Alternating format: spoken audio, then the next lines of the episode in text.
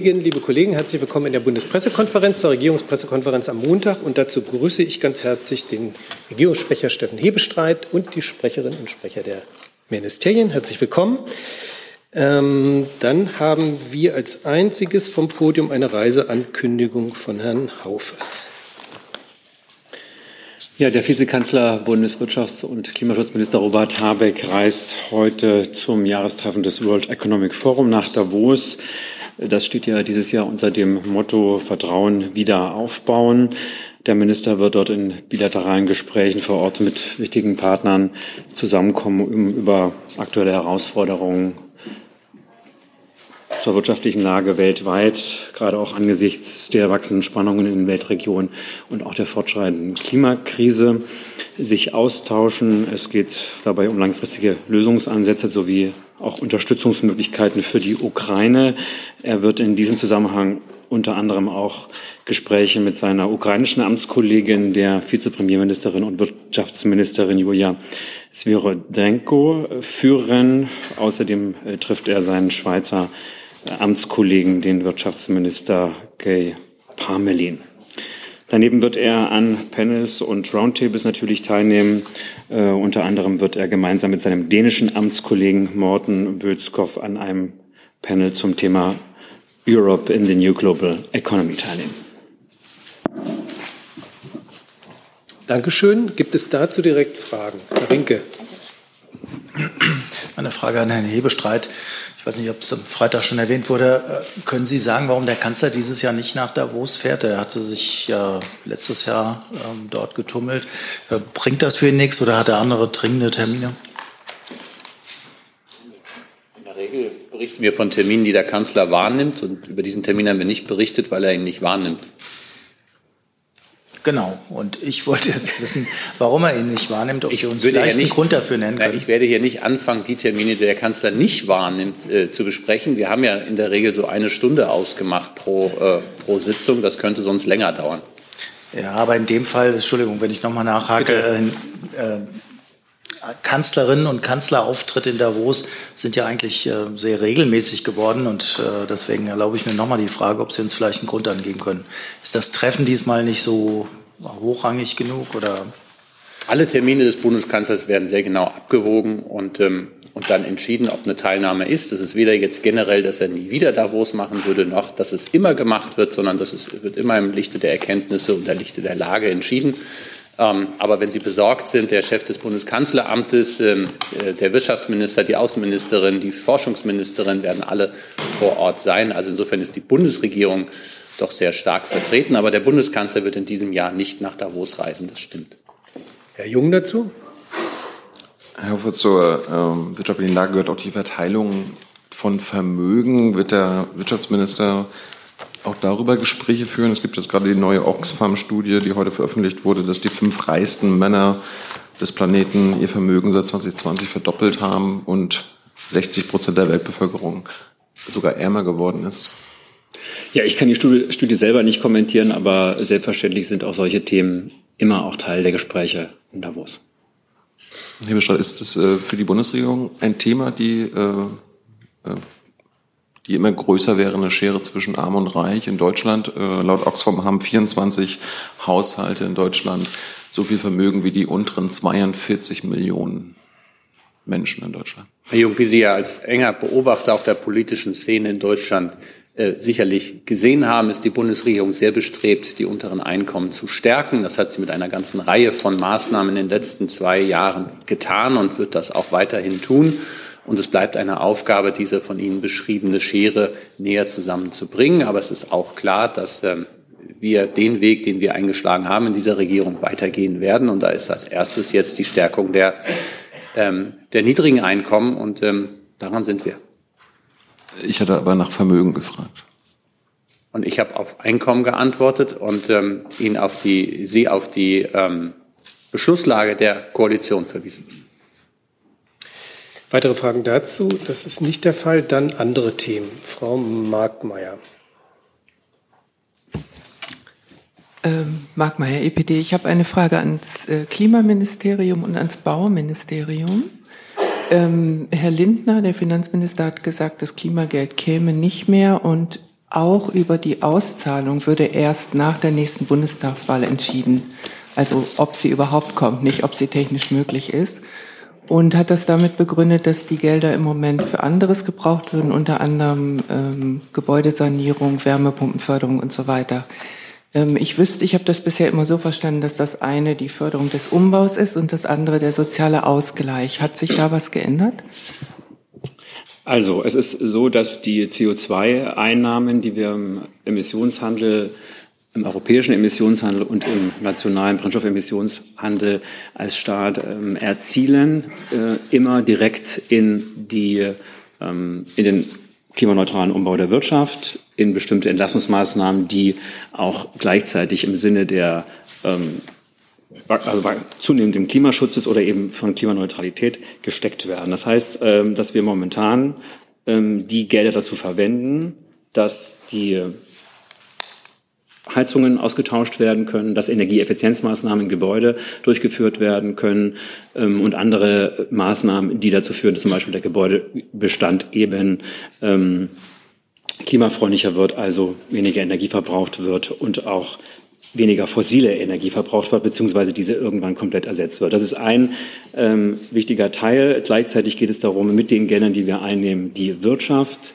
zu Dekarbonisierung, das heißt zu dekarbonisieren. Also wir müssen dafür sorgen, dass es eine ähm, zunehmende kohlenstofffreie Produktion, aber eben auch Energiegewinnung oder Energieverwendung gibt. Ähm, auch dafür sehen wir eigene Programme vor, die wiederum aus diesen CO2-Einnahmen finanziert wird. Und wir finanzieren ebenfalls auch die, äh, den Wegfall der EEG-Zulage ähm, auf den Strompreis durch die gegenwärtigen Einnahmen. Das heißt, das ist mir nochmal wichtig äh, festzustellen, dass die Einnahmen, die wir haben, gezielt für Klimaschutzmaßnahmen auch eingesetzt werden. Sie versickern nicht im Haushalt, sondern sie werden gezielt für, äh, über den Klimatransformationsfonds für Klimaschutzmaßnahmen eingesetzt. Ähm, so ist das ähm, beschrieben und so ist es, steht es auch im ähm, Koalitionsvertrag äh, der Regierung drin. Was das Klimageld betrifft, so ist der Auftrag dieser Regierung, einen entsprechenden Auszahlungsmechanismus, eine Organisationsform für das Klimageld vorzulegen. Das ist der Auftrag, den wir in der Regierung verfolgen.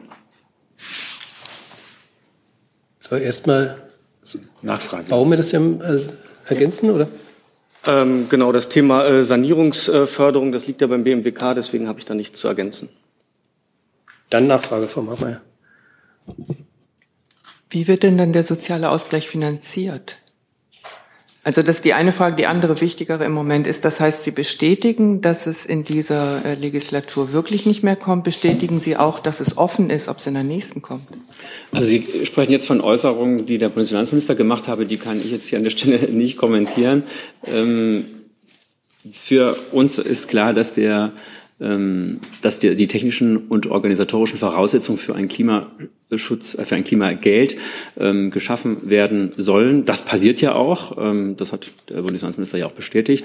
Ähm, darum, darum geht es im Moment. Und wenn dieser äh, Mechanismus dann da ist, wenn also eine Direktauszahlung des Staates äh, erfolgen kann, das ist ja bis heute gar nicht möglich, haushaltsweit, direkt an Privathaushalte und an Personen, ähm, dann äh, lässt sich dann auch darüber sprechen, inwieweit dann eben das Klimageld ähm, selbst äh, ausgestaltet wird. Dieser soziale Ausgleich ähm, ist, wie gesagt, ähm, Teil und Aufgabe ähm, der Regierung, das ähm, zu schaffen. Aber Sie fragen jetzt nochmal nach, nach dem bestehenden sozialen Ausgleich. Ich habe Ihnen ja gerade Maßnahmen genannt, ähm, wie wir gezielt ähm, Haushalte, die zum Beispiel einen Heizungsumtausch vornehmen, bis zu 70 Prozent Förderung bekommen können. Und es sind gerade Haushalte, die eben weniger Einkommen haben, ähm, die diese 70 Prozent eben auch voll ausschöpfen können. Das ist zum Beispiel eine Maßnahme des sozialen Ausgleichs an dieser Stelle. Herr Jessen. Ich möchte an der Stelle den Koalitionsvertrag äh, kurz zitieren. Aber nur kurz, Herr Jessen. So ist es kurz. Um einen künftigen Preisanstieg zu kompensieren und die Akzeptanz des Marktsystems zu gewährleisten, werden wir einen sozialen Kompensationsmechanismus über die Abschaffung der EEG-Umlage hinaus entwickeln, in Klammern Klimageld. So steht es im Koalitionsvertrag und das kann gar nicht anders verstanden werden und so wurde es auch verstanden, als dass es sich um eine Geldleistung handelt, die a allen Bürgern zugutekommt und nicht nur denen, die jetzt vielleicht gerade eine Wärmepumpe äh, subventioniert bekommen. Und b wir werden entwickeln, kann nur so verstanden werden, als dass diese Entwicklung zum Abschluss gebracht und eingesetzt wird was wir jetzt hören, dass geprüft wird, ob das überhaupt Jessen, geht. Können Sie die Frage ja. stellen? Die Frage, warum ist es der Bundesregierung nicht möglich, das, was sie eindeutig signalisiert hat, im Koalitionsvertrag umzusetzen? Und warum dauert es vier Jahre oder länger, um einen Auszahlungsmechanismus zu entwickeln? Auch ans BMWK oder? Ans BMWK und gegebenenfalls auch an den Regierungssprecher. Tja, wer fängt an? Ja, eine ganze Menge Fragen, die hier aufgeworfen wurden. Ich glaube, ich kann das relativ, äh, relativ schmal beantworten. Erstmal sind es nicht vier Jahre, sondern zwei Jahre, in denen wir uns jetzt befinden. Die Herausforderung, Herr Jessen, da Sie ja auch schon länger hier sitzen, wissen Sie, wie herausfordernd das ist. Der Bundesminister der Finanzen hat im vergangenen Herbst seiner Hoffnung Ausdruck verliehen, dass man bis 24 schon soweit sei. Also in diesem Jahr Jetzt habe ich Äußerungen, Interviewäußerungen ähm, entnommen, dass es vielleicht erst 25 würde, dass man die technischen Voraussetzungen schafft. Das ist ja der, die Vorgabe dafür. Das Zweite ist, dass wir natürlich, wenn Sie sich an den Koalitionsvertrag 2021 erinnern, ähm, wir seitdem massiv auch in die Senkung der Energiepreise investiert haben. Da wurde niemand allein gelassen Strom- und Gaspreisbremse als ein Beispiel. Die Senkung der EEG-Umlage bzw. die Abschaffung der EEG-Umlage ist eine direkte Senkung des Strompreises, den die Endkunden sonst hätten zahlen müssen. Da ist das Geld reingeflossen. Und gleichzeitig sind wir im Augenblick, Sie kennen die haushalterische Lage, ähm, vor der Situation, diese Umwandlung des Geldes, was wir im Augenblick einnehmen über den CO2-Preis und direkt hat Herr Haufe ja ausführlich äh, beschrieben, in welche Projekte das überall reinläuft. Ähm, diese Summe steht ja nicht zweimal zur Verfügung. Und ähm, das Klimageld ist perspektivisch dann etwas, was wir, wenn der europäische Emissionshandel in die zweite Stufe gerät, ab 2027 auf alle Fälle ähm, auf den Weg bringen wollen und ähm, oder müssen auch. Das haben wir uns klar vorgenommen und vorher aber die Bedingungen schaffen, dass wir es auch ermöglichen können, nämlich diese Auszahlungsmechanismen zu erledigen. Ich glaube, ähm, Nein, ich müsste jetzt spekulieren, welches Amt das genau ist, das die Grundlagen dafür schaffen muss. Und in dieser Situation sind wir. Aber ähm, das, was im Augenblick diese Bundesregierung in den letzten mehr als zwei Jahren getan hat, war eine massive Unterstützung äh, der Bürgerinnen und Bürger im Umgang mit den hohen Energiepreisen. Hey Leute, der heutige Supporter dieser Sendung ist ihr alle. Und ihr alle seid die beste Unterstützung für unabhängigen, kommerzfreien Politikjournalismus auf dem Publikumsmarkt. Und darum bin ich ein Fan davon. Also Fan von euch. Macht weiter so. Per PayPal oder Überweisung. Danke dafür und jetzt geht's weiter. Wenn kein Zusatz kommt, dann stelle ich nochmal die Frage. Aus dem Zitat ging ja deutlich hervor, dass explizit von der Entwicklung eines Klimageldes die Rede war. Das war die Ankündigung äh, der Ampel und Klimageld bedeutet von der Begrifflichkeit her eine Summe, die jedem Bürger zukommt. Können Sie erklären, warum es nicht möglich ist, einen solchen Rück- oder Auszahlungsmechanismus äh, innerhalb einer Legislaturperiode zu entwickeln und äh, umzusetzen? Ich dachte eigentlich, dass ich das gerade versucht habe zu erklären, Herr Jessen. Ähm, erstmal geht es um die Entwicklung dieses Mechanismus. Da sind wir dran. Die Legislaturperiode endet im Herbst 2025. Dann können wir dieses Gespräch gerne noch einmal führen, ob dieser Me Mechanismus bis dahin besteht oder nicht. Und zum Zweiten habe ich Ihnen deutlich gemacht, was auch aufgrund der veränderten internationalen Situation und der hohen Summe, die diese Regierung aufgewandt hat, um die Strom- und überhaupt die Energiepreise äh, zu senken und abzudämpfen und die Auswirkungen durch den russischen Überfall auf die Ukraine und seine Folgen denen zu äh, begegnen. Und deswegen ähm, sind wir in der Situation, in der wir jetzt sind. Aber das Projekt wird weiter angestrengt vorangetrieben. Und ähm, über die technischen Schwierigkeiten, die damit einhergehen, da hat äh, unter anderem der Bundesminister der Finanzen in der Vergangenheit mehrfach zur Auskunft gegeben und wird das sicherlich auch in Zukunft tun. Herr Steiner. Das Schöne ist, wir brauchen auf den gar nicht warten an der Stelle. Herr Olpen, Sie sind ja fürs BMF hier. Dann können Sie uns doch sicherlich darlegen, wo drin genau derzeit noch Schwierigkeiten bestehen, einen Auszahlungsmechanismus zu etablieren und wo auf dem Wege dahin Sie jetzt sind. Vielen Dank für die Frage. Das kann ich gerne tun. Das trägt vielleicht auch zur Erhellung nochmal bei. Also der Stand der Dinge ist, dass wir, was die Etablierung des Direktauszahlungsmechanismus im Zeitplan sind, momentan arbeitet das Bundeszentralamt für Steuern daran, diesen Auszahlungsmechanismus zu schaffen. Die Rechtsgrundlage ist bereits mit dem Jahressteuergesetz 2022 geschaffen worden. Konkret geht es darum, die IBAN der einzelnen Bürger in einer ID-Datenbank zuspeichern zu können. Daran wird jetzt gearbeitet. Die technischen Voraussetzungen für die Übermittlung der IBAN an, das BZST liegen seit dem 1. Dezember letzten Jahres vor. Der Aufbau der Datenbank ist allerdings ein fortlaufender Prozess. Das heißt, es gibt verschiedene Wege, wie, äh, wie IBAN der Bürgerinnen und Bürger zugespeichert werden. Ähm, das erfolgt einerseits über Kreditinstitute, das erfolgt aber andererseits auch über staatliche Institutionen. Und dieser Prozess, in dem sind wir momentan dabei. Und das ist tatsächlich auch ein technisch durchaus herausfordernder Prozess. Dann erlauben Sie mir die Nachfrage bitte. Ähm ich habe immer noch nicht verstanden, wo da eigentlich die technische Schwierigkeit liegt. Denn das Klimageld ist ja etwas, was jeder Bürger für sich in Anspruch nehmen könnte, wenn er das denn gerne wollen würde, in der Theorie. Ähm, das heißt, Sie könnten doch eigentlich die Bürger einfach auffordern, ihre BZST-ID, also ihre Steuer-ID, beim BZST mit eben einer IBAN zu hinterlegen. Die Steuer-ID existiert ja bereits. Ich habe bis heute nicht verstanden, wo da das Problem liegt.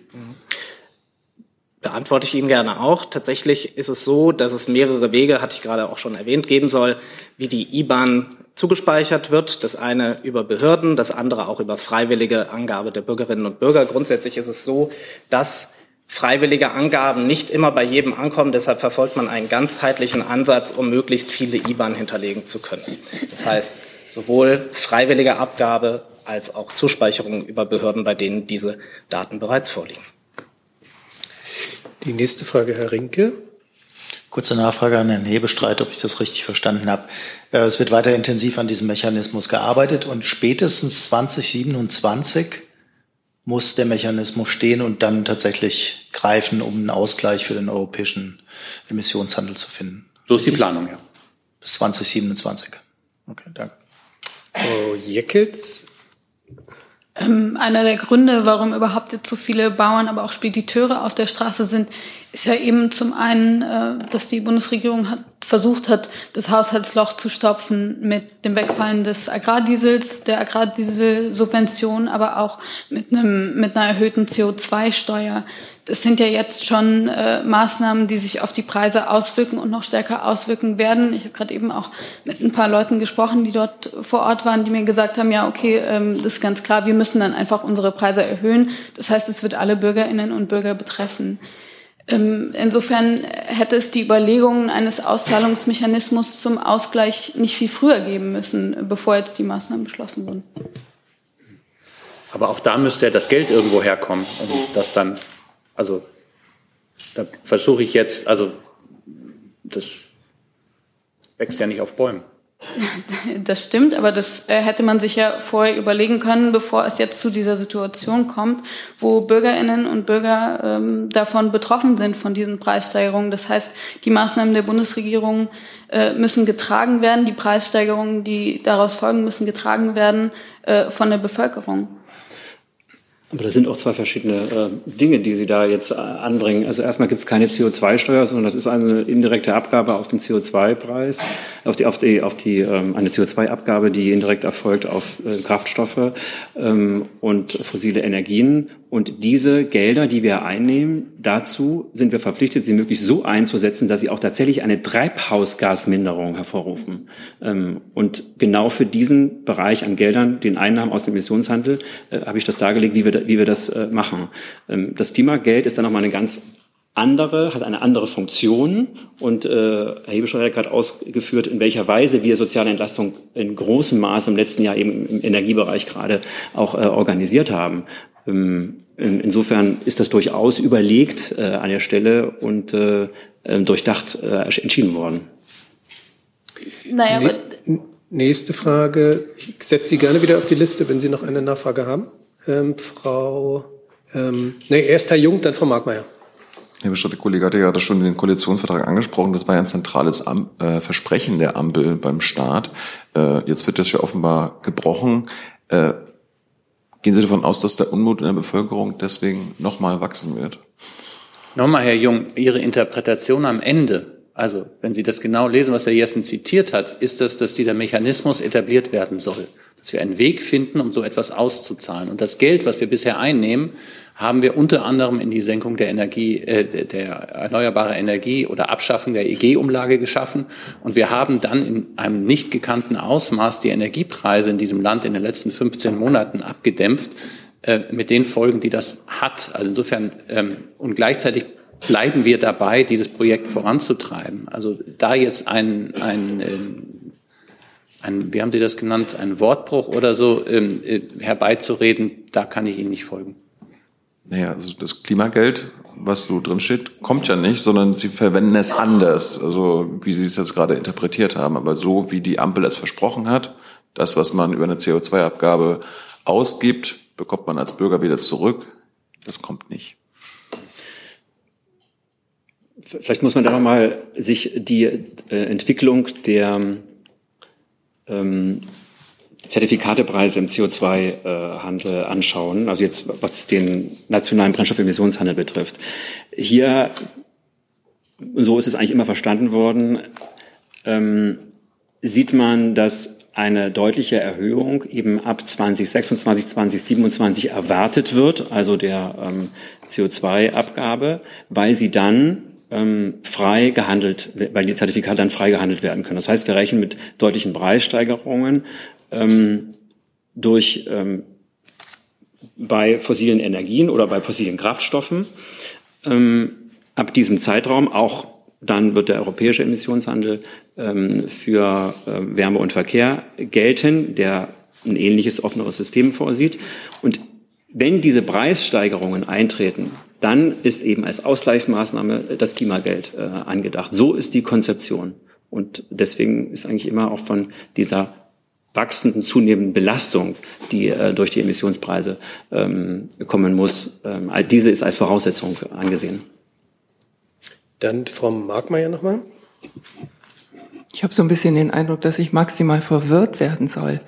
Ähm, ich frage Sie mal danach, ich habe Herrn in der Beek zum Beispiel gefragt, FDP klimapolitischer Sprecher, wie sieht das aus mit, der, äh, mit dem Klimageld? Dass dieser Mechanismus entwickelt werden muss, ist ja klar. Aber er sagte, wir sorgen Anfang 2025 oder im Jahre 2024 dafür, dass das Geld für das Klimageld in den Bundeshaushalt 2025 eingestellt wird. Weil natürlich die Frage war, äh, dazwischen liegt eine Wahl, ne? Vermutlich. Das heißt aber jetzt, und das möchte ich gerne richtig verstehen, Herr Habeck und Herr Lindner sagen, ähm, das Klimageld kommt nicht 25, wird nicht ausgezahlt, wird nicht abgesichert über die Bundestagswahl hinaus, sondern es kommt 2027 frühestens. Und die Begründung ist, dann steigen die CO2-Preise deutlicher als jetzt. Ist das richtig? Also Herr Habeck hat keine so eine Äußerung vorgenommen, indem er gesagt hat, das Klimageld kommt dann und dann zu einem ganz bestimmten Zeitpunkt. So eine Äußerung hat der Minister nicht vorgenommen. Aber Sie haben das nahegelegt. Dann müssten Sie jetzt sagen, wie Sie es meinen.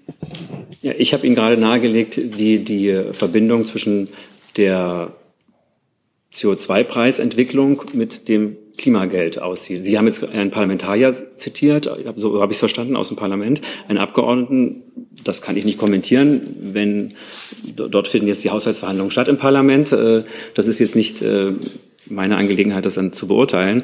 Ähm, ich habe Ihnen nochmal dargelegt, wie der wie die Entwicklung dieses Geldes zu verstehen ist, die Konzeption. Bitte. Sie haben völlig recht, Herr Habeck hat das nicht gesagt. Aber wann kommt das Klimageld? Herr Lindner hat gesagt, später. Herr Rinke hat eben nachgefragt, da hat Herr Hebestreit gesagt, frühestens 2027. Dann sagen Sie mir doch einfach. Das hat Herr Hebestreit nicht gesagt. Er hat nicht frühestens 2027 gesagt. Er hat 2027 2027 muss der Mechanismus stehen. Da möchte ich jetzt sehr präzise zitiert Sie haben gesagt, 2027 muss der Mechanismus stehen. Richtig. Das heißt frühestens 2027. Nein. Wie kann man denn vorher auszahlen, wenn man keinen Mechanismus hat? Weil der 2027 müsste er spätestens stehen. Ja, ich bin raus, sorry.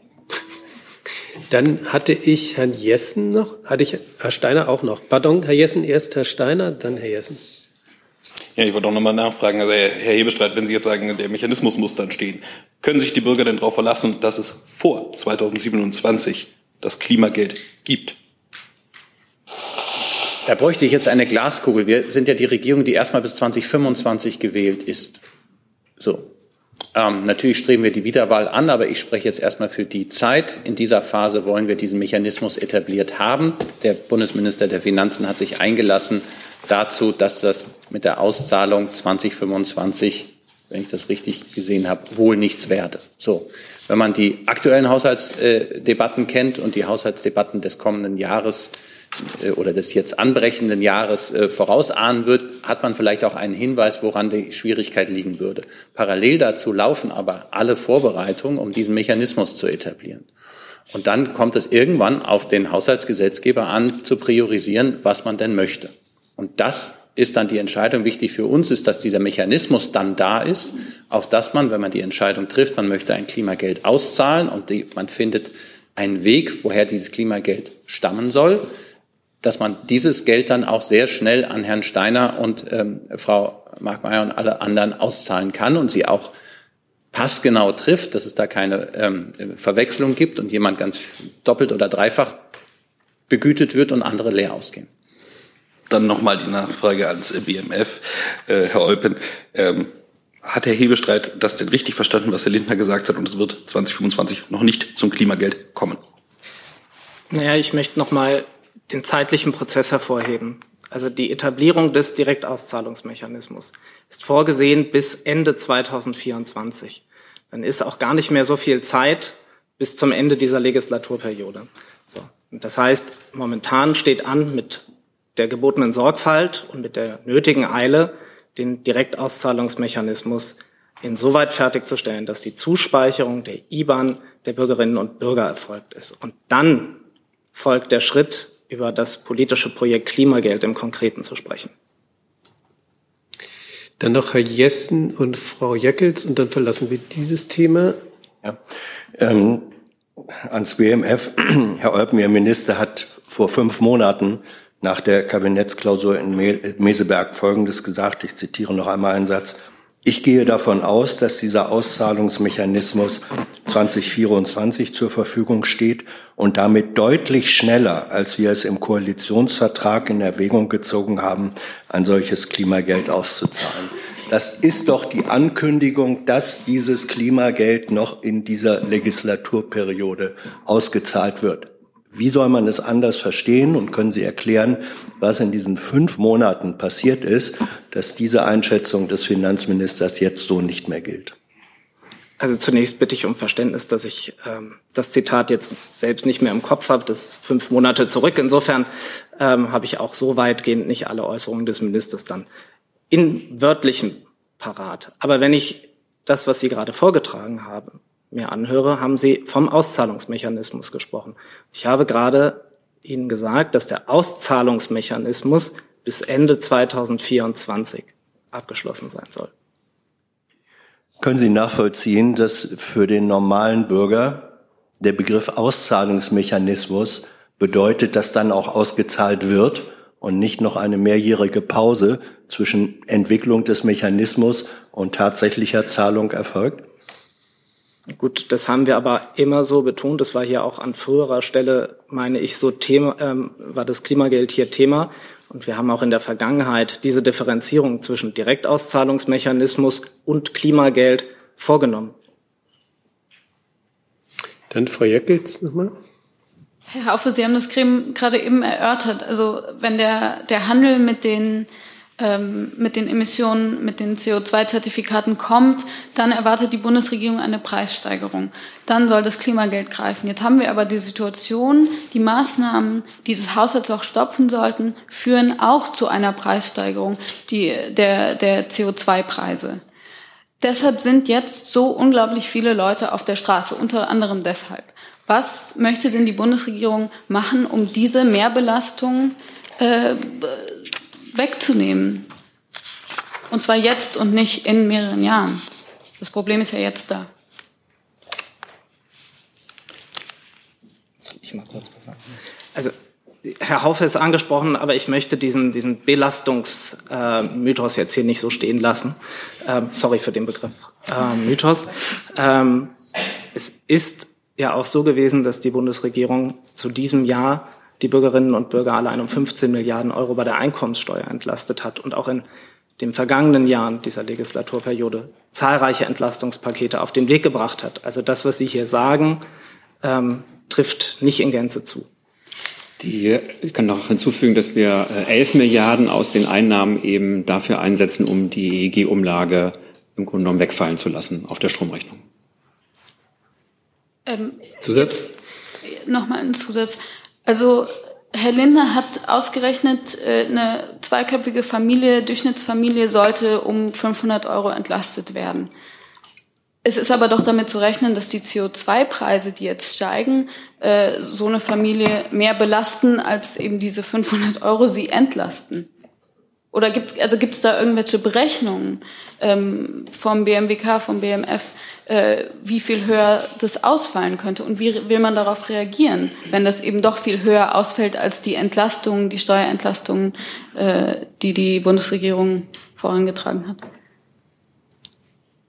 Ich hätte an der Stelle ehrlicherweise nichts mehr zu ergänzen zu dem, was ich gerade gesagt hatte.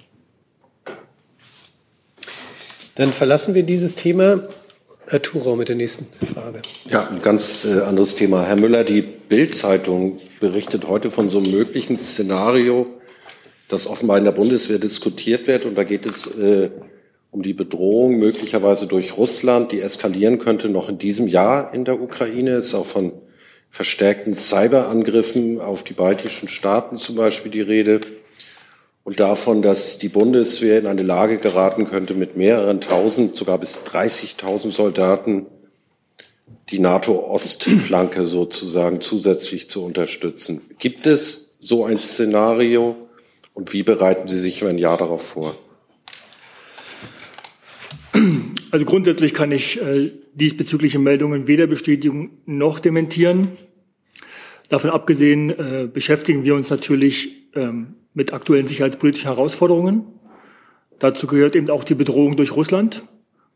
Und diese Analysen fließen natürlich auch in zum Beispiel Übungen oder in ähm, ja, Planungen ein, wie wir zum Beispiel bei der Brigade Litauen sehen. Sonst würden wir keine äh, Kampftruppenbrigade über die nächsten Jahre in Litauen stationieren, wenn diese Bedrohung nicht real wäre. Und ähm, genau diese Beschäftigung, dieses, dieses Ernstnehmen erwartet ja auch die Politik und die Gesellschaft von uns. Eine Nachfrage noch ganz konkret. Ist da ja davon die Rede, dass Russland in diesem Jahr noch eine Offensive auf den eben genannten Ebenen komplett plant? Ist das, gibt es dieses Szenario bei Ihnen oder gibt es diese Befürchtung? Unabhängig von, von äh, den äh, Meldungen, die angesprochen sind, ähm, nehmen wir diese Bedrohung ernst, wie ich gesagt habe. Und unabhängig davon fließt das stetig in unsere Lagebeurteilung in Übungen mit ein. Dafür gibt es äh, Großübungen wie Air Defender, dafür gibt es Übungen wie Quadriga. Das bedeutet, dass wir äh, im Rahmen äh, der Landes- und Bündnisverteidigung einsatzbereit sein wollen. So funktioniert Abschreckung und wir nehmen die Bedrohung ernst. Dazu, Herr Kollege? Ja, aber zu dem Thema. Nein, dann zu diesem Thema das ist nicht der Fall. Dann doch bitte. Steffen Wurzel, Deutschlandfunk, Frage an Herrn Wagner. Es war Wahl in Taiwan am Wochenende. Das Auswärtige Amt hat gestern ein Glückwunschschreiben veröffentlicht, in dem weder der Name des neuen Präsidenten Herrn Lai genannt wurde, noch dessen Position. Frage, warum wurde das weggelassen? Andere Partnerländer Deutschlands wie Japan, wie die USA, wie Großbritannien, wie Litauen haben das ja anders formuliert, deutlicher formuliert. Herr Wurzel, Sie haben. Pardon? Jetzt. Warte, dass das Mikro an ist. Ja, vielen Dank für die Frage, Herr Wurzel. Sie haben es äh, erwähnt. Wir haben gestern eine Sprechererklärung veröffentlicht. Die kann ich spare jetzt nochmal die hier in Gänze vorzulesen, aber verweise die Kolleginnen und Kollegen gern auf die auf den Text auf unserer äh, Homepage. Ähm, die äh, im Einklang ist mit ähm, der Linie, die auch andere Partner in der EU und auch zum Beispiel die EU ähm, äh, vertreten hat. Sie kennen ja unsere Position zu Taiwan. Wir haben eine Ein-China-Politik äh, und in deren Rahmen haben wir aber gute äh, äh Beziehungen unterhalb der völkerrechtlichen Ebene äh, mit der Demokratie Taiwan. Nachfrage dazu noch, ähm, kurz. Ähm, Im Mai wird Herr Lai eingeführt ins neue Amt. Plant die Bundesregierung jemanden zu schicken? Also Herr Wurzel, ich führe es gern auch noch mal aus. Ich habe es, glaube ich, hier auch schon öfter mal ausgeführt, aber ähm, es ist so, dass es ja im Rahmen der Ein-China-Politik äh, gute Praxis ist, dass die Bundesregierung keine diplomatischen Beziehungen mit Taiwan unterhält. Und äh, in dieser Praxis äh, entspricht es eben auch, dass es keine Kontakte auf Ebene der souveränitätsrelevanten Ämter, wie wir das nennen, äh, äh pflegen. Das betrifft die höchsten Staatsämter, Repräsentanten der Verfassungsorgane. Unterhalb dieser Schwelle äh, unterhalten wir, äh, also unterhalb der Schwelle der völkerrechtlichen Anerkennung unterhalten wir enge und gute Beziehungen zu Taiwan, insbesondere in den Bereichen Wirtschaft, Kultur, Bildung, Wissenschaft und Forschung. Steiner? Ja, souveränitätsrelevante Reaktionen gab es die aus China? Das müssten Sie die, äh, die chinesische Seite ja fragen. Ähm, ich meine, Medienberichte gesehen zu haben, dass, sie chinesische, dass sich die chinesische Regierung auch zu den Wahlen in Taiwan geäußert hat. Aber das heißt, es gab keine offizielle Protestnote oder ähnliches bei Ihnen aufgrund Ihrer Verlautbarungen zur Wahl in Taiwan? Sie können davon ausgehen, dass es Kontakte mit unseren chinesischen Kolleginnen gibt und ähm, Kolleginnen und Kollegen gibt. Äh, und äh, ich müsste jetzt nochmal nachhören, ob es äh, spezifische Reaktionen auf unsere Sprechererklärung gab. Dann Frau Lehmann, neues Thema. Ja, ich hatte, hätte eine Frage zum äh, Lieferkettengesetz und dann wären, glaube ich, das äh, BMWK und das BMAS zuständig. Ähm, Herr Lindner, nochmal Herr Lindner, äh, hat ja angekündigt, äh, beziehungsweise ähm, hat ja Pläne, das Lieferkettengesetz zu entschlacken. Äh, sehen Sie da ebenfalls die Möglichkeit beziehungsweise die Notwendigkeit, äh, bürokratische Vorschriften zu lockern, beziehungsweise gibt es dazu entsprechende Vorbereitungen und Überlegungen in Ihren Ministerien? Ja, ganz konkret ähm, schauen wir ja, dass die ähm, Vorgaben, die es auf europäischer Ebene gibt und die wir selbst mit dem Lieferkettengesetz schon vorgenommen haben, ähm, zum Beispiel eben keine ähm, ja, Doppeltregelung, Doppeltbelastungen oder ähm, widersprechende Vorschriften ähm, ergeben. Das ist ein Punkt, den wir in dem Prozess gerade gestalten. Ansonsten, ähm, ja, ich würde es erstmal dabei belassen. Und beim, BMA, äh? Sitzt vor Ihnen. Ach, ja, Entschuldigung. Genau. Ich kann nur bestätigen, dass ähm, in der Tat die Bundesregierung ähm, sozusagen gerade daran arbeitet, ähm, im Punkt der Doppelberichterstattung äh, unnötige zusätzliche Belastungen zu vermeiden und habe ansonsten aber zu den Äußerungen von Herrn Lindner sozusagen nichts hinzuzufügen oder die auch nicht zu interpretieren. Ähm, Könnten Sie vielleicht äh, konkretisieren, was Sie genau damit meinen, im, im Sinne der Doppelberichterstattung unnötige äh, Bürokratie zu vermeiden? Was genau soll verändert werden? Wie gesagt, also die Bundesregierung ähm, ist hier gerade in regierungsinternen Gesprächen. Okay. Kann das jetzt nicht näher ausführen. Weitere Fragen dazu? Das ist nicht der Fall. Dann habe ich Herrn Steiner, neues Thema. Dafür bräuchte ich einmal das BMEL.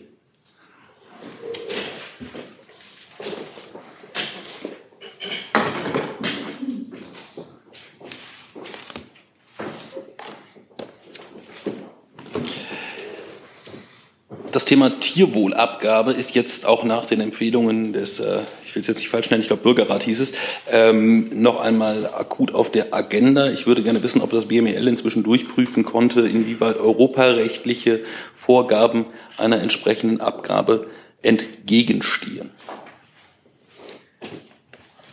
Also vielleicht nochmal grundsätzlich, also der Minister hat sich ja in den vergangenen äh, ja, Tagen und Wochen auch mehrfach. Mikro. Entschuldigung.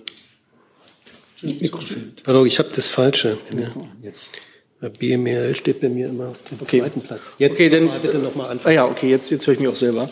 Ähm, ja, also nochmal grundsätzlich, also der Minister hatte sich ja in den vergangenen ähm, Tagen mehrfach schon zu diesem ganzen Thema geäußert. Ähm, und auch darauf hingewiesen, dass ähm, die äh, aktuellen Proteste ja weit über diese, äh, dieses ganze Thema Agrardiesel äh, hinausgehen und ähm, äh, also es vielmehr um die strukturellen Probleme in der Landwirtschaft geht. Ähm, ja, vielleicht als Zahl, äh, in, zwischen 2010 und 2020 hat sich äh, die Zahl der Höfe tatsächlich in Deutschland halbiert. Ähm, und deswegen hat er darum geworben, nochmal ähm, die Chance jetzt zu nutzen, um das ähm, Thema Umbau der Landwirtschaft, um die zukunftsfest zu machen, äh, anzugehen. Und ähm, in diesem Zusammenhang hat er auch den, den Tierwohlcent ins ähm, Gespräch gebracht. Äh, ist ja auch ein äh, Konstrukt, was von der Borchert-Kommission ja schon mal vorgeschlagen wurde. Und ähm, im Augenblick ist dazu eigentlich nicht mehr zu sagen. Entschuldigung, aber meine Frage war ja relativ konkret, ob Sie sich mit den europarechtlichen denkbaren Einschränkungen bei den Möglichkeiten beschäftigt haben oder ob Sie die äh, ins Felde geführten, äh, will ich sagen, europarechtlichen Bedenken in der Zwischenzeit ausräumen konnten. Also ge gehen Sie davon aus, wenn der Minister äh, einen Vorschlag macht, dann ähm, wird das geprüft sein. Herr Rinke? Ja, eine kurze Frage an Herrn Hebestreit und vielleicht auch ins Wirtschaftsministerium. Es geht auch um die Bauernproteste und dem, was man den Bauern jetzt eigentlich äh, anbieten kann. Also auch wenn man jetzt die Subventionen oder die Kürzung der Subventionen für Agrardiesel nicht zurücknimmt. Ich hätte ganz gerne gewusst, ob die Bundesregierung da eigentlich mittlerweile eine gemeinsame Haltung hat, weil die Äußerungen, die ähm, von verschiedenen Ministern kommen, doch jeweils andere Punkte betreffen. Also entweder Bürokratieabbau oder Tierwohlabgabe Gibt es da eine Verständigung, was die Bundesregierung als Regierung den Bauern jetzt noch anbietet? Ich würde das im Augenblick jetzt nicht in eine direkte Verbindung zur Frage des Subventionsabbaus stellen. Der Bundeskanzler hat am vergangenen Donnerstag in Cottbus mit dem brandenburgischen äh, Vorsitzenden des Bauernverbandes äh, gut eine Stunde gesprochen und hat sich dabei auch äh, nochmal, hat nochmal deutlich gemacht, dass es schon darum geht, auch die Einkommenssituation der Landwirtinnen und Landwirte in Deutschland im Blick zu behalten. Er hat in einer Videobotschaft, die Sie sicherlich alle am Sonntag am Vormittag gesehen haben, sich dazu ja auch nochmal geäußert, hat auch ein paar Hinweise gegeben, in welche Richtung man da denken kann. Da geht es auch um um äh, Bodenpreise, da geht es auch um äh, die Macht von Lebensmittelkonzernen und Ähnlichem. Und in dieser Situation sind wir und dieses Gespräch beginnen wir jetzt. Ähm, und ähm, gleichzeitig treffen sich ja heute ähm, die Vorsitzenden der Ampel-Bundestagsfraktionen ähm, mit Vertretern äh, der protestierenden ba Bäuerinnen und Bauern. Und auch dort äh, werden sicherlich auch diese Themen zur, zum Tragen kommen. Aber das ist etwas, was sich jetzt ähm, sicherlich ein paar Tage dauern wird, bevor man da ein einheitliches Konzept entwickelt. Ähm, ich würde das jetzt aber nicht als ein, eine Kompensation zum Agrardiesel sehen. Kurze Nachfrage an das Wirtschaftsministerium.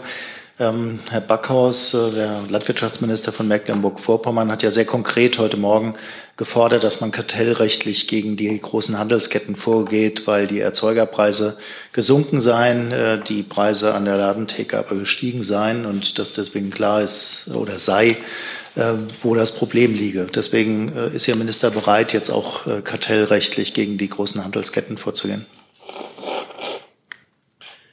Also das Bundeskartellamt ja, hat die Entwicklung im Lebensmitteleinzelhandel ja schon seit viel längerem im Blick.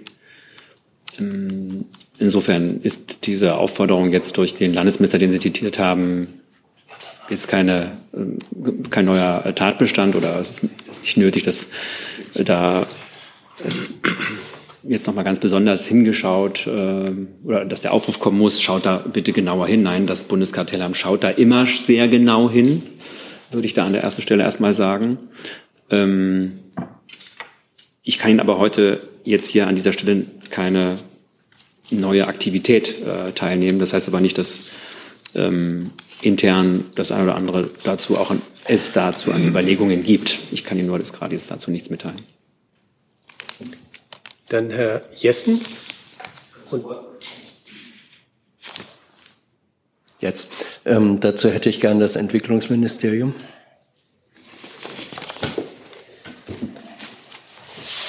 Aber wir sind noch bei ja. Bauern. Ja. Wir sind bei den Bauern. Von den Landwirten äh, wird in den aktuellen Protesten sehr häufig folgendes Argument vorgebracht. Sie, sie sind empört, weil Deutschland, während bei Landwirten gekürzt wird bei den Subventionen, gleichzeitig ähm, würden 315 Millionen Euro ausgegeben zur Finanzierung von Radwegen und Bussen in Peru. Ähm, ich habe versucht, diese Zahl nachzuvollziehen. Ich habe es nirgendwo gefunden. Können Sie sagen, inwieweit diese Summe belastbar ist und wo und wieder etwas gezahlt wird? Das müsste ja Ihr Haus sein.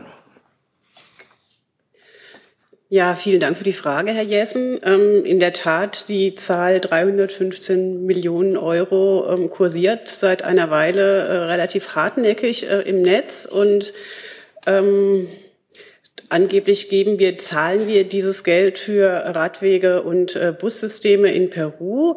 Die Zahl ist für uns nicht nachvollziehbar. Ähm, richtig ist, das BMZ unterstützt mit einem Zuschuss ähm, der im Jahr 2020 zugesagt wurde, in Höhe von 20 Millionen Euro, den Aufbau eines Radschnellweges in Lima, das sich derzeit im Bau befindet. Und im Jahr 2022 hat das BMZ weitere 24 Millionen für den Bau von Radwegen in Peru zugesagt, also auch als Zuschuss, die sich derzeit in der Planungsphase befinden. Das sind also 44 Millionen Euro an Zuschüssen. Und richtig ist außerdem, dass das BMZ ähm, darüber hinaus mit Krediten Peru ähm, beim Aufbau eines umweltschonenden Bussystems äh, unterstützt. Und hierfür wurden, hierfür wurden bereits 55 Millionen Euro zugesagt, ähm, aber als Kredit, also verzinst rückzahlbar. Und ähm, 2022 wurde ein weiterer Kredit in Höhe von 100 Millionen zugesagt ebenfalls als Kredit, also rückzahlbar. Sprich, wir sind bei 155 Millionen Krediten und 44 Millionen Zuschüssen im Moment. Ähm, lassen Sie mich noch eins sagen. Es wird dann auch immer so ein bisschen so getan, ja, dieses Geld, äh, ja, das Geld äh, wird mehr oder weniger äh, in Peru ähm, den Radwegen hinterhergeworfen. Das ähm, ist aber so, dass das Engagement aus sehr gutem Grund erfolgt. Also mit dem Pariser Klimaschutzabkommen hat sich die Weltgemeinschaft ja 2015 ähm, hat vereinbart, dass ähm, alle Staaten ihre CO2-Emissionen senken und dass die reicheren Länder die ärmeren dabei unterstützen werden. Der Verkehrssektor ist einer der größten ähm, Verursacher von Treibhausgasen in Peru. Lima und auch andere Städte wachsen sehr schnell, haben einen enormen Verkehr. Es ist also ähm, auch in unserem Sinne, ähm, wenn äh, Lima und wenn, wenn Peru es schafft, äh, seine Emissionen im Verkehrsbereich zu senken, denn der Klimawandel macht nicht Halt an den Grenzen. Und ähm, es, ist, ähm, es ist, geht ja um globale Probleme und die müssen wir auch global lösen. Nachfrage, wenn also diese kolportierte Zahl 315 Millionen als Geld, der Eindruck wird ja erweckt, dass dann einfach weg ist, nachweisbar falsch ist, ähm, sondern der direkte Zuschuss, also Geld, was dann tatsächlich gezahlt wird in Höhe von ähm, knapp 50 Millionen, so habe ich es jetzt verstanden, gezahlt wird, steht diese Summe in irgendeiner Weise angesichts der Frage, ob man Landwirten mehr geben kann zur Disposition ähm, oder ist dieses Geld tatsächlich ähm, definitiv für Peru und den Aufbau ähm, der Rad- und Buswege dort äh, fest verplant oder schon vergeben? Also das Geld ist, äh, wie ich gesagt habe, zugesagt und zugesagt, dass es heißt, dass es ähm, rechtlich bindend dann auch für diesen Zweck ausgegeben wird. Aber nochmal, also es sind auch langfristig gedacht auch die Landwirte, die ähm, davon profitieren, wenn ähm, die Welt äh, den Klimawandel in den Griff bekommt. Ähm, denn Dürren und Hochwasserschäden, die betreffen die Landwirtschaft ja auch ganz besonders. Herr Lange. Ja, ich hätte gerne vom Verkehrsministerium gewusst, im Zusammenhang mit den Protesten draußen, weil da ja auch Transportunternehmen protestieren. Äh, es gibt die Forderung eine, äh, auf, auf Einhaltung der Koalitionszusage, dass die Doppelbepreisung, Doppelbest nein, CO2-Doppelbesteuerung, genau. So, jetzt habe ich es, CO2-Bepreisung für Maut und Diesel, darum geht's. Ähm, dass, dass die nicht kommt und äh, können Sie sagen, wie da der Stand ist und äh, können Sie auch noch bitte sagen, es gibt eine Forderung, dass Maut Harmonisierungsprogramm von äh, 450 auf 900 Millionen Euro zu erhöhen, auch aus der Transportwirtschaft. Wie da der Stand ist, dazu habe ich auch nichts gefunden. Danke. Die CO2-differenzierte Lkw-Maut ist ein beschlossenes Gesetz, was sich in der Umsetzung befindet. Änderungen werden mir nicht bekannt. Äh, und zum Thema Doppelbesteuerung kann vielleicht das BMF noch ergänzen. Ich kann dazu gerade leider auch nichts beitragen. Ich würde schauen, ob ich Ihnen was nachreichen kann. Danke. Dann hatte ich auf meiner Liste Herrn Beiser. Ja, ich würde gerne noch mal kurz zurückkommen auf das Thema faire Preise und Landwirtschaft. Herr Hebestreit, der Kanzler hat ja in seiner Videobotschaft am Wochenende signalisiert, dass auch er sich für faire Preise einsetzen möchte. Und es gibt ja eben auch den äh, von äh, Herrn Özdemir angesprochenen ähm, Vorschlag einer ähm, Tierwohlabgabe im Centbereich auf Fleisch etwa. Ähm, Sie haben gerade schon gesagt, es gibt noch keine gemeinsame Haltung der Regierung. Aber können Sie uns denn mal sagen, wie der Kanzler dazu denkt? Wäre das aus seiner Sicht eine gute Idee, so eine Tierwohlabgabe einzuführen? Der Kanzler hat es sich zur Übung gemacht, dass er mit seinen Ministerinnen und Ministern und den zuständigen Stellen spricht, bevor er sich an solcher Stelle so dezidiert einlässt. Ich glaube, wichtig ist dass jetzt das Signal, das Ziel, dass man überzeugt ist, dass die Landwirtinnen und Landwirte in Deutschland ein ordentliches Einkommen haben müssen. Und klar ist auch, dass wir zum jetzigen Zeitpunkt 40 Prozent ähm, jedes Betriebes wird etwa 40 Prozent subventioniert, dass man sich da Wege äh, ja, finden muss, die es nicht ähm, diese, ähm, diesen Prozentsatz noch steigert. Und da gibt es verschiedene Ideen und Überlegungen und die muss man jetzt miteinander übereinbringen. Und äh, diese Gespräche werden jetzt beginnen und äh, das habe ich ja eben auch schon mal dargelegt, in welchen, welchen Art und Weise. Und ähm, wo das dann perspektivisch hinführen kann, wird sich zeigen. Ich sehe keine weiteren Fragen. Doch, Herr Rinke.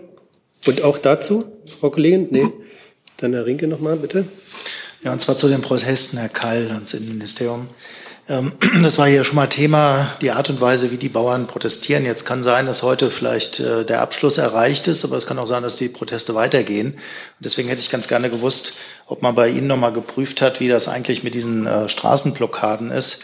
Also, dass an Autobahnzuwarten ja letztlich plötzlich einzelne Bauern äh, wie hoheitliche Entscheidungen treffen, wer jetzt eigentlich noch eine Autobahn befahren darf und wer nicht.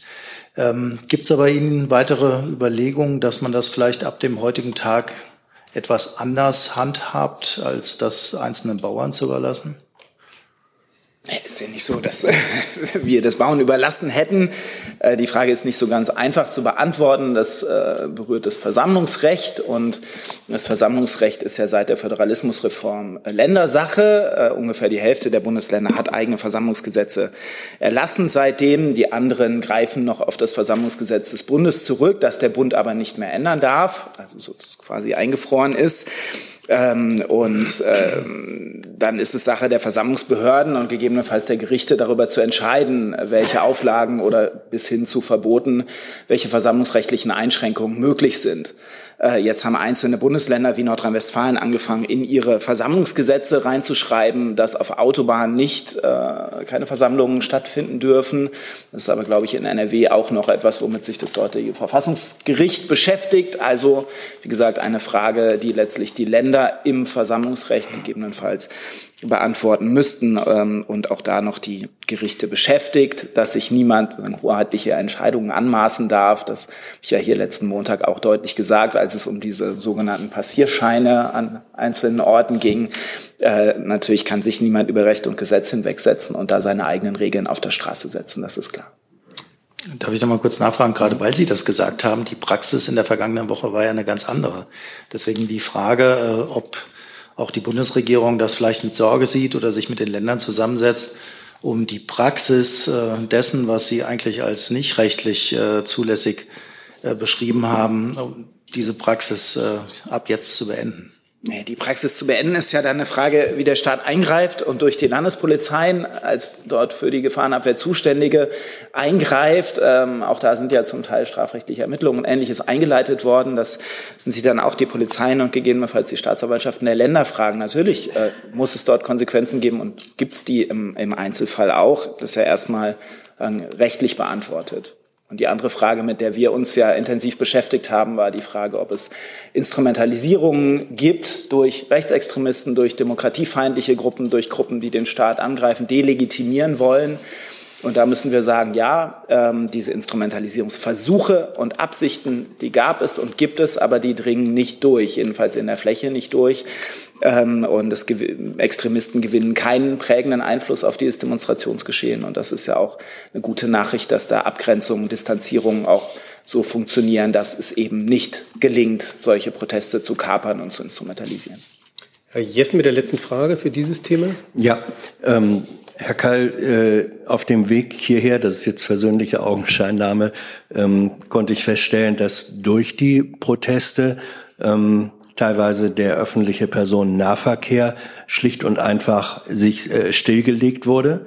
Äh, Busse und Bahnen, äh, mindestens Busse fahren nicht mehr wegen der Proteste und dass über längere Straßenkilometer ähm, große landwirtschaftliche ähm, Maschinen einfach auf Straßen abgestellt wurden. Die Fahrer äh, hatten sich entfernt. Ähm, ist das rechtlich zulässig? Also was rechtlich zulässig ist, der Schutz äh, des Versammlungsrechts von Artikel 8 des Grundgesetzes reicht ja weit, sehr weit, auch aus guten Gründen. Es zur Demokratie dazugehört, zu protestieren. Das heißt auch, dass Menschen Einschränkungen hinnehmen müssen, die durch Proteste entstehen.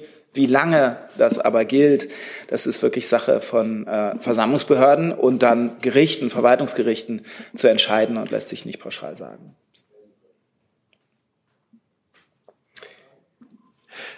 Ähm, der Sachverhalt ist ja, dass offenbar über längere Zeiträume und über größere Entfernungen tatsächlich Trecker und Lkw ohne Fahrer einfach äh, die Straßen unpassierbar machten.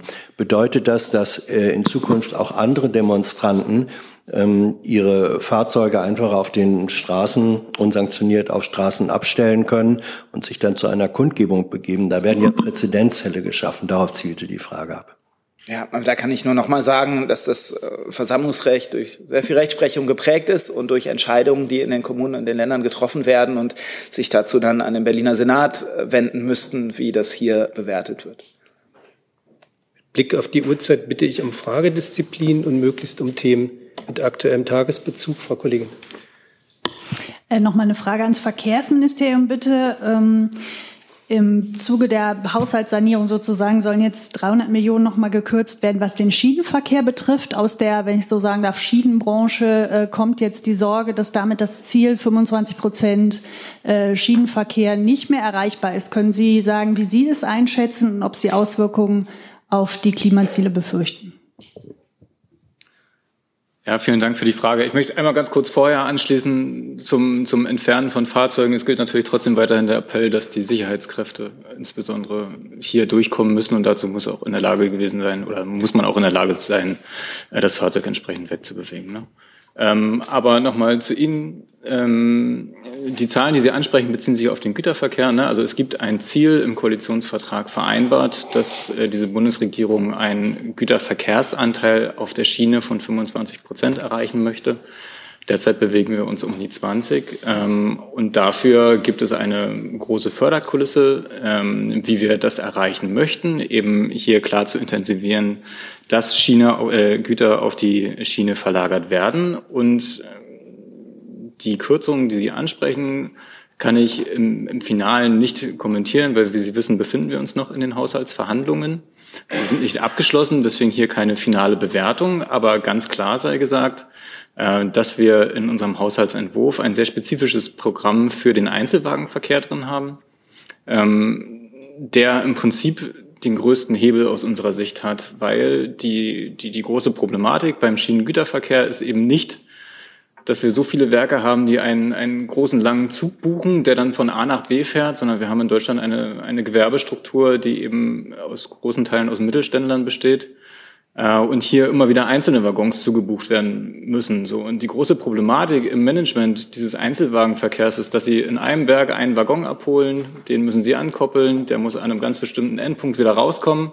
Das ist auf der Schiene nicht ganz so leicht abzuwickeln, sondern hier braucht es sehr große Investitionen in Digitalisierung, Automatisierung äh, und auch in, in die Förderung letztendlich der Abläufe. Und genau diese Abläufe wollen wir weiterhin fördern mit einem neu aufgelegten Förderprogramm eben für diesen Einzelwagenverkehr, der eben ähm, so ein bisschen das Rückgrat äh, des deutschen Schienengüterverkehrs ist. Und profitieren würden davon übrigens auch zu einem großen Teil äh, letztendlich dann die Wettbewerbsbahnen.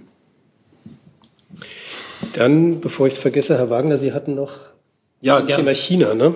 Ja, der, der Herr Wutze ist zwar mittlerweile gegangen, aber gern die Nachlieferung. Also äh, damit danke an die Kolleginnen und Kollegen, die zuschauen im Amt. Ähm, es ist so, dass das chinesische Außenministerium auf unsere Vertretung in Peking zugegangen ist und da nochmal die chinesische Haltung äh, mitgeteilt hat. Wir haben das natürlich zum Anlass genommen, auch unsere Haltung nochmal darzulegen, so wie ich sie eben hier ja schon ausgeführt habe. Danke. Dann neues Thema, Herr Jung. Ich wollte nochmal zur, ähm, zum Völkermordverfahren in Den Haag kommen.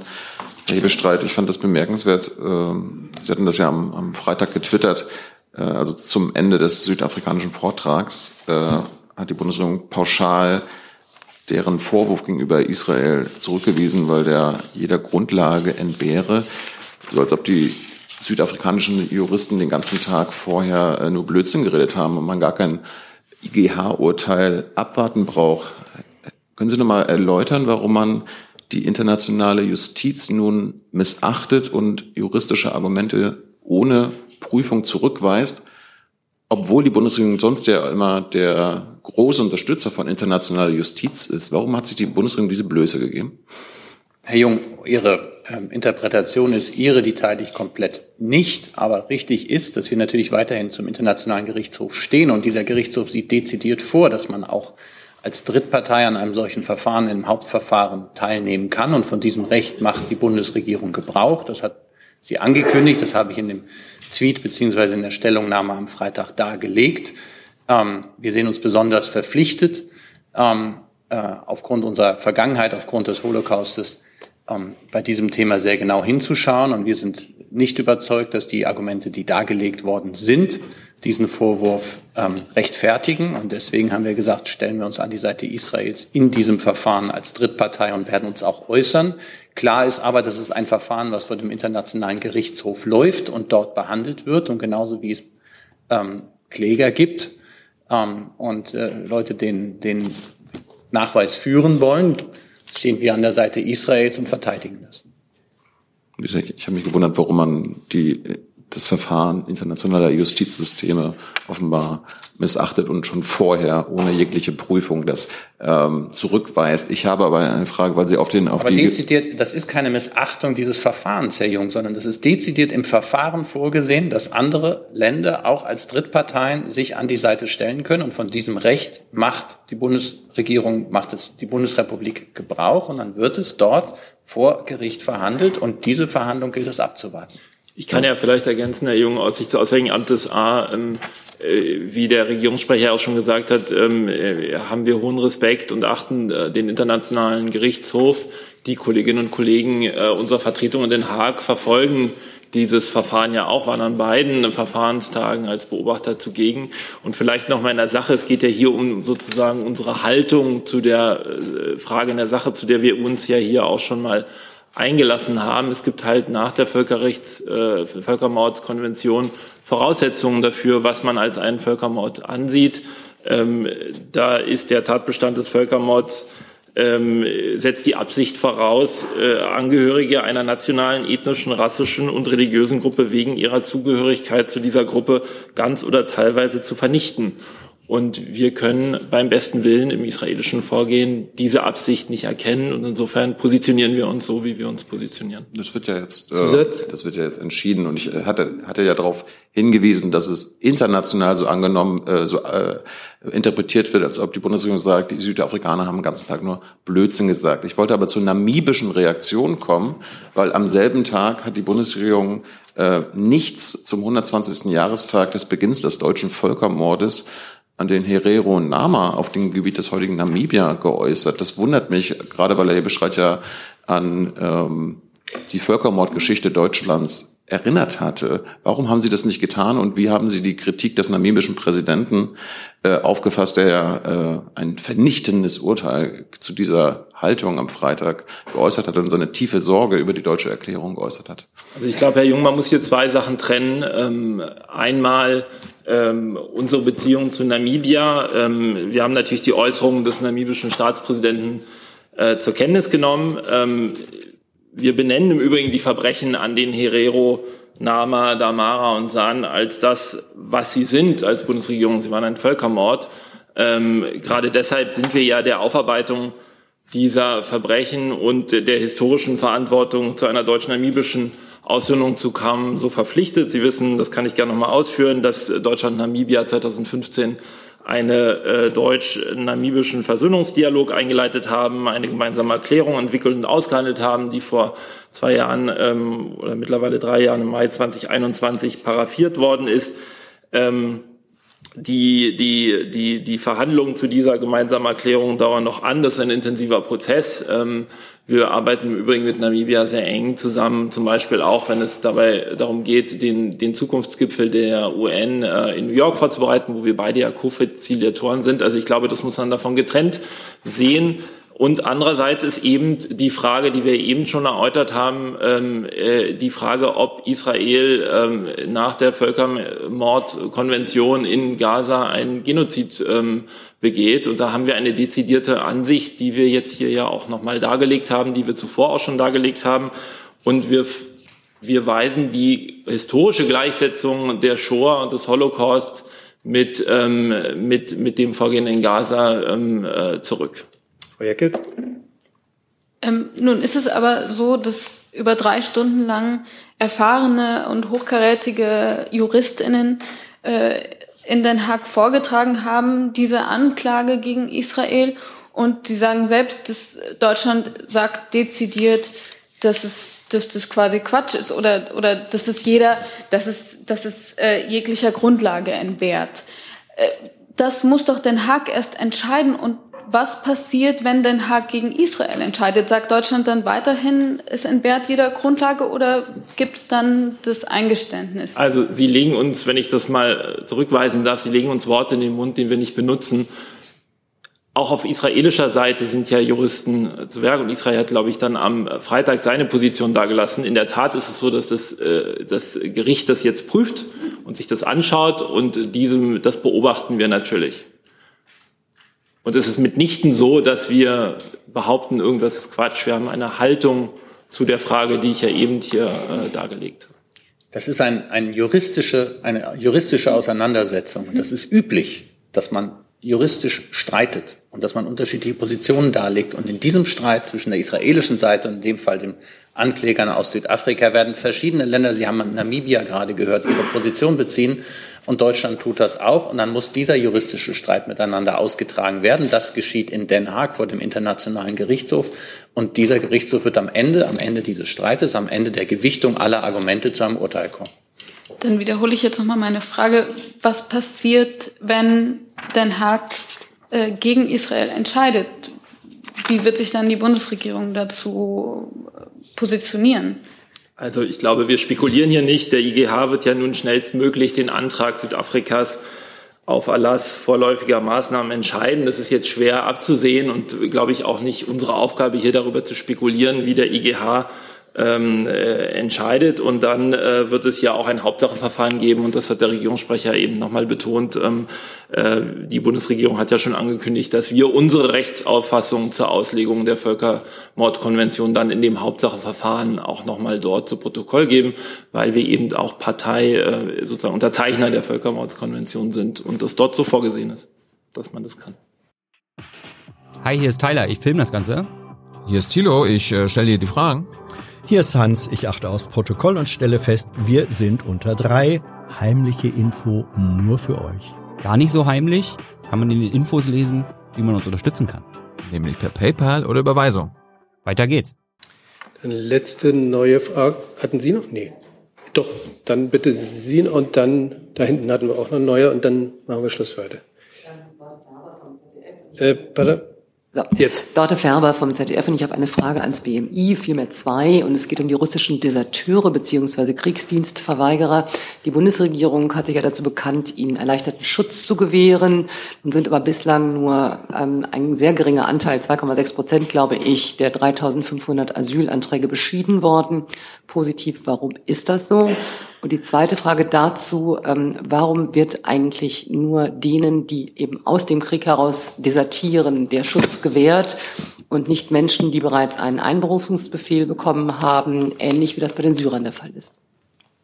Ja, Asyl, die Asylgewährung ist ja am Ende immer eine Einzelfallentscheidung, also sich immer die Umstände im Einzelfall anschauen und die Verfolgungsgründe anschauen. Äh, das macht es dann wiederum auch schwierig, das statistisch zu erfassen. Deswegen werden Schutzgründe nicht statistisch erfasst und ist äh, glaube ich, die Zahl, die Sie genannt haben, so auch nicht belastbar, weil wir gar nicht wissen und äh, an dem Anteil von Asylanträgen von russischen Staatsangehörigen, wie viele das äh, sind von Deserteuren oder von Menschen, die den Kriegsdienst verweigert haben. Es lässt sich jedenfalls aus den BAMF-Statistiken meines Wissens äh, nicht genau herauslesen. Ähm, richtig ist, dass das äh, BAMF, das Bundesamt für Migration und Flüchtlinge, gesagt hat, im Regelfall ist das ein Grund, internationalen Schutz zu gewähren. Ähm, das setzt natürlich voraus, dass diese russischen Staatsangehörigen auch in Deutschland sind oder nach Deutschland gekommen sind, hier einen Asylantrag stellen können. Ähm, und das setzt auch voraus, äh, dass diese Personen natürlich sehr genau überprüft wurden, auch darauf, ob sie schon im russischen Militär ähm, äh, gedient haben, ob sie an irgendeiner Art von Kriegsverbrechen, Verbrechen gegen die Menschlichkeit beteiligt waren. Das würde einen Schutz in Deutschland natürlich ausschließen. Zusatz, Zusatz ähm, das stammt äh, aus den Angaben der Bundesregierung. Es war eine Anfrage, kleine Anfrage der Linken, also diese Zahl 2,6 Prozent. Mhm. Okay, dann müsste ich das äh, selber nochmal recherchieren, weil mir die Antwort hier jetzt nicht vorliegt. Aber wie gesagt, in den BAM-Statistiken werden die Schutzgründe nicht erfasst. Dazu? Dann, Frau Kollegin. Nun ist es äh, so, dass die Beantragung von Schengen-Visa aus Russland heraus faktisch unmöglich ist. Es funktionieren nur noch wenige deutsche Botschaften beziehungsweise Konsulate. Die anderen europäischen Länder sehen das genauso.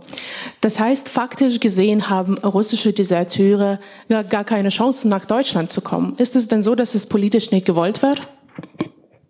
Also aus dem, was Frau Färber auch in ihrer Frage gesagt hat, geht ja hervor, dass wir durchaus Asylanträge auch von Deserteuren in Deutschland haben. Wie wir damit umgehen, habe ich gerade gesagt. Ähm, also erkennbar gibt es schon Möglichkeiten, was jetzt Botschaften, Auslandsvertretungen angeht, müsste der Kollege aus dem Auswärtigen Amt weiterhelfen. Ich habe ja die Einschränkung genannt. Asyl kann man dann nur in Deutschland beantragen.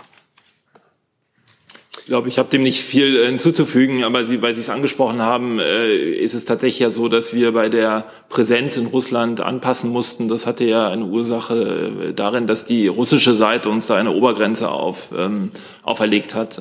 Insofern sind da Konsulate geschlossen worden, aber wir sind natürlich weiterhin äh, ansprechbar und Visa-Anträge sind anreichbar.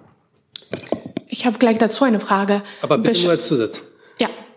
Würden sich denn deutsche Auslandsvertretungen beispielsweise in Kasachstan, Armenien, Georgien oder anderen Staaten, für die die Ausreise für russische Staatsbürger ja leichter ist, würde man dort irgendwie Schengen-Visa an die eigentlich in Russisch gemeldeten Staatsbürger austeilen? Das müsste ich nachreichen, ähm, weil ich das jetzt im Detail nicht drauf habe, aber das machen wir gern. Und dann das letzte Thema für heute, Herr Kollege. Genau, ähm, am Wochenende gab es Demonstrationen ohne Trecker ähm, gegen die AfD vor allem. Da hat sich der Kanzler und auch die Außenministerin in Potsdam unter anderem beteiligt. In diesem Gesamtzusammenhang wurde am Wochenende auch diskutiert, ähm, statt einem kompletten Verbotsverfahren möglichen AfD-Politikern wie Herrn Höcke beispielsweise gewisse Grundrechte äh, zu verweigern. Artikel 18 würde das möglich machen und dazu führen, dass er beispielsweise nicht gewählt werden könnte. Ähm, da gibt's unter anderem eine Petition, die mittlerweile 800.000 Menschen unterschrieben haben online. Ähm, die Bundesregierung wäre ein möglicher Antragsteller. Da wäre jetzt die Frage, wie ihre Positionierung in Gänze dazu ist oder ob die, das BMI beispielsweise Herr Kall dazu eine Positionierung hat. Also würde ich erstmal dem für die Grundrechte zuständigen Haus den Vortritt. Oder BMJ, genau. Ähm, da gibt's aber von Seiten des BMJ keine Positionierung. BMI, Bundesregierung? Also meines Wissens äh, ist dieser Artikel 18, glaube ich, noch nicht angewandt worden. Äh, habe ich jetzt Interviews mit verschiedenen Staatsrechtlern aus den letzten Tagen entnommen. Ähm, unsere Position insgesamt, jetzt auch gerade was äh, das angeht, äh, was in der letzten Woche ähm, ähm, zu, öffentlich bekannt wurde, ähm, die ist ja ganz eindeutig. Also dazu hat sich auch die Bundesinnenministerin ja ganz klar geäußert, dass es hier um rechtsextremistische Netzwerke geht, um rechtsextremistische Ideologien geht, dass das auch keine Geschichtsvergessenheit ist, sondern eine bewusste Anlehnung an NS-Ideologien Ähm, und ich glaube, weil das sehr viele ja auch wach und aufgerüttelt hat, waren gestern so viele Menschen auf der Straße. Also insgesamt unsere Position da, glaube ich, sehr klar. In der wehrhaften Demokratie ist es erstmal die Aufgabe des Verfassungsschutzes, das zu beobachten und das ähm, aufzuklären und auch, ähm, wenn das möglich ist, ähm, das auch entsprechend öffentlich einzustufen. Deshalb ist die AfD ein äh, rechtsextremistischer Verdachtsfall. Deswegen sind andere Organisationen aus der sogenannten neuen Rechten zum Teil auch als gesichert gesichert rechtsextremistisch eingestuft, wie zum Beispiel die Identitäre Bewegung in Deutschland oder das sogenannte Institut für Staatspolitik von Herrn Kubitschek. Das sind gesichert rechtsextremistische Bestrebungen. Ähm, und das zeigt ja, dass der Verfassungsschutz äh, diese beobachtet und sich genau mit denen beschäftigt. Und ähm, so muss es in einer wehrhaften Demokratie auch sein, dass diese Instrumente genutzt werden, wenn es entsprechende Bestrebungen gibt. Herr Rinke und ja, nur eine. Warten, pardon, ähm, ähm, ich möchte in dem Zusammenhang, auch wenn äh, das nicht äh, sozusagen sich ausdrücklich auf Artikel 18 bezieht, aber noch erinnern an eine Äußerung des äh, Bundesjustizministers gegenüber der Welt am Sonntag, am 6. Januar, ähm, wo er ausgeführt hat, unser demokratisches Gemeinwesen darf nie in die Hände von Rechtsextremen fallen. Um das sicherzustellen, müssen wir die AfD im demokratischen Wettbewerb schlagen. Das waren zu einer Äußerung, die wollte ich äh, in dem Zusammenhang äh, nur ausführen. Dann Herr Rinke und Herr Steiner noch. Genau, ist im Prinzip eine Nachfrage dann auch an Herrn Hosemann und Herrn Hebestreit. Das heißt, äh, dass der Justizminister, und die Frage richtet sich auch an den Kanzler, gegen ein Parteienverbot insgesamt der AfD wären. Ist das richtig? Ähm, ich werde die Äußerung nicht äh, weiter interpretieren. Ich, ich habe äh, den, den äh, Wortlaut dieser Äußerung jetzt wiedergegeben. Äh, die ist gestern äh, ganz ähnlich ähm, vom Bundesjustizminister gegenüber der ähm, gegenüber dem NDR geäußert worden. Und ähm, da, das sind die, die Äußerungen des Ministers, die in dem Zusammenhang für sich stehen. Steiner? Achso, pardon. Ich habe mich auch noch gefragt, ähm, ich kann das wiederholen, was ich in der vergangenen Woche, glaube ich, war es, gesagt habe, dass mir Planungen über ein, solche Überlegungen innerhalb der Bundesregierung nicht bekannt sind. Und letzte Frage, Herr Steiner. Eben? Genau, dieses. Ähm, Herr Karl-Herr Hosemann, äh, beim 18er ist es so, es gab insgesamt vier Verfahren in der Vergangenheit, alle einschlägig Rechtsextreme, alle vier negativ beschieden vom Bundesverfassungsgericht. Antragsberechtigt ist die Bundesregierung. Schließe ich aus Ihren Äußerungen zu Recht, dass Sie keinerlei entsprechende Vorbereitungen getroffen haben, um den 18 in irgendeiner Form gegen irgendeinen der, ich sag mal, in Rede stehenden ja, anzuwenden. Ähm, ich habe den Äußerungen nichts hinzuzufügen. Dann ich auch. Ich habe dem auch nichts hinzuzufügen und korrigiere mich dann insoweit, dass es bisher nicht erfolgreich äh, angewandt wurde. Ähm, äh, und möchte nochmal das unterstreichen, was ich gerade gesagt habe. Also welche Instrumente des wehrhaften Rechtsstaats und der wehrhaften Demokratie natürlich alle eingesetzt werden, um Rechtsextremisten da auch Einheit zu gebieten. Und Herr Wagner. Ja, nur die Nachreichung, weil die Frage nach Visa gerade ja äh, Thema war. Also es ist grundsätzlich natürlich so, dass Visa ähm, bei der Auslandsvertretung beantragt werden müssen, wo der Wohnort ist. Ähm, ich habe ja vorhin schon gesagt, dass es da in Russland im Moment äh, Beschränkungen gibt. Insofern ähm, kann das im Einzelfall auch schwierig sein. Dann findet man auch individuelle Lösungen. Und nur damit es klar ist, Max Karl hatte das ja auch schon gesagt, Asylanträge können natürlich nur in Deutschland gestellt werden, nicht an Auslandsvertretung. Dann sind wir durch für heute. Ich bedanke mich ganz herzlich für die Aufmerksamkeit und schließe die Pressekonferenz.